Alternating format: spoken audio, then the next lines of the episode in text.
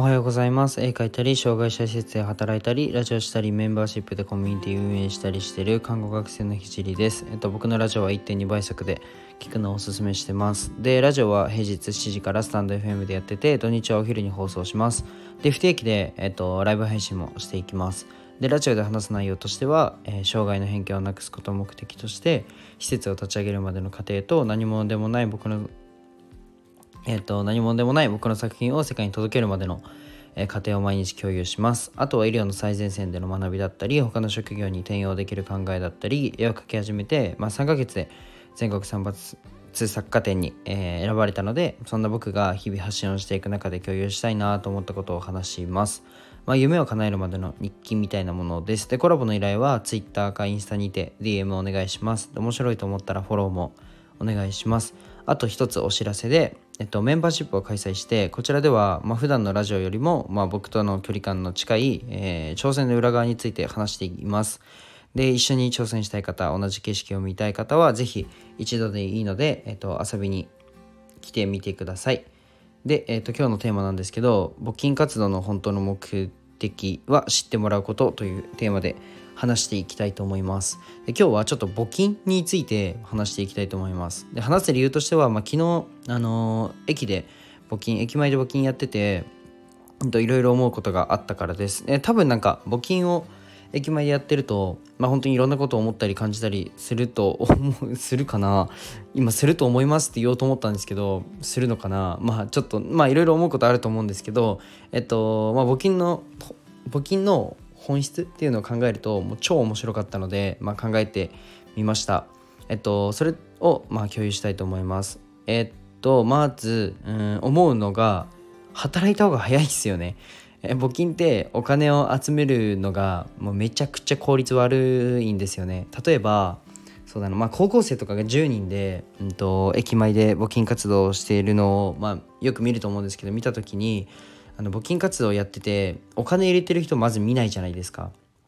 たまに小銭を入れ100円とか入れてる人を見るんですけどえっとまあ募金活動やってて1日やってていくら集まりますかね。多分場所によると思うんですけどもう1日その10人で立って1万円集まったらいい方だと僕は思います。わからないんです。データがないんで。わかんないんですけどでもまあ見た感じ本当数百円とか数十円とかまあ普通に1円とか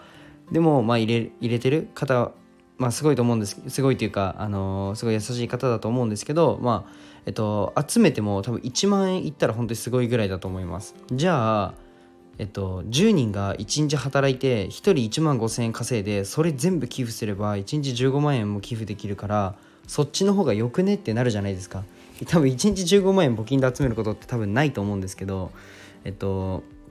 そっちの方がよくねってこの前まではあの恥ずかしいんですけど思ってました。でも実はこれあの知ってもらうことが大切で別に利益なんて望んでないんですよね。望んでないし募金のその本質はあのお金を生み出すことじゃなくてこういう人たちもいるんだよっていうのを、まあ、知ってもらうことが目的になってるんだなっていうふうに思ったら僕のこの考えが恥ずかしいなと思ったんですけど、えっと、自分はまああこの、えっと、募金の本質を考えるのはめちゃくちゃ大切だと思ってて、まあ、それは自分の活動に生かせるからなんですけど、えっと、自分は、まあ、施設を立ち上げることを目的にして、うんと、障害の偏見をなくすために、まあ、絵を描いたりしてるんですけど、まあ、偏見が生まれる理由を分解すると、えっと、知らないからだ。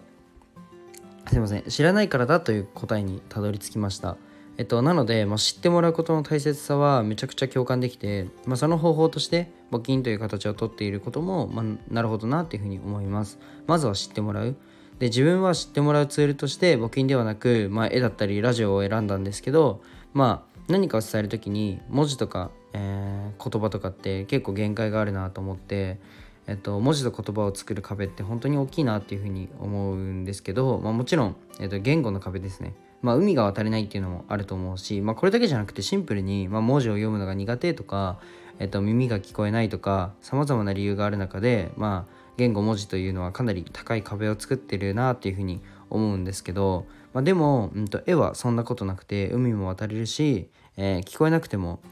えー、感じ方は人それぞれで、まあ、正解がないものなので極めて壁の作りにくいものだと思ってます。でそれをツールにして、えっと、先ほど言っいった、まあ、知ってもらうということをやるのは、まあ、めちゃくちゃいいな相性がいいなと思って、うん、あと優しいなというふうに思ったので絵を知ってもらおうというふうに決めました、まあ、話は少しずれてしまったんですけど、まあ、まずは知ってもらうことが大切でそのために自分ができることを考えることも必要だなと思って、えっとまあ、募金と比較というか、まあ、募金を見てそのように思いました。じゃあ今日はこの辺で終わりたいと思います。じゃあバイバイ。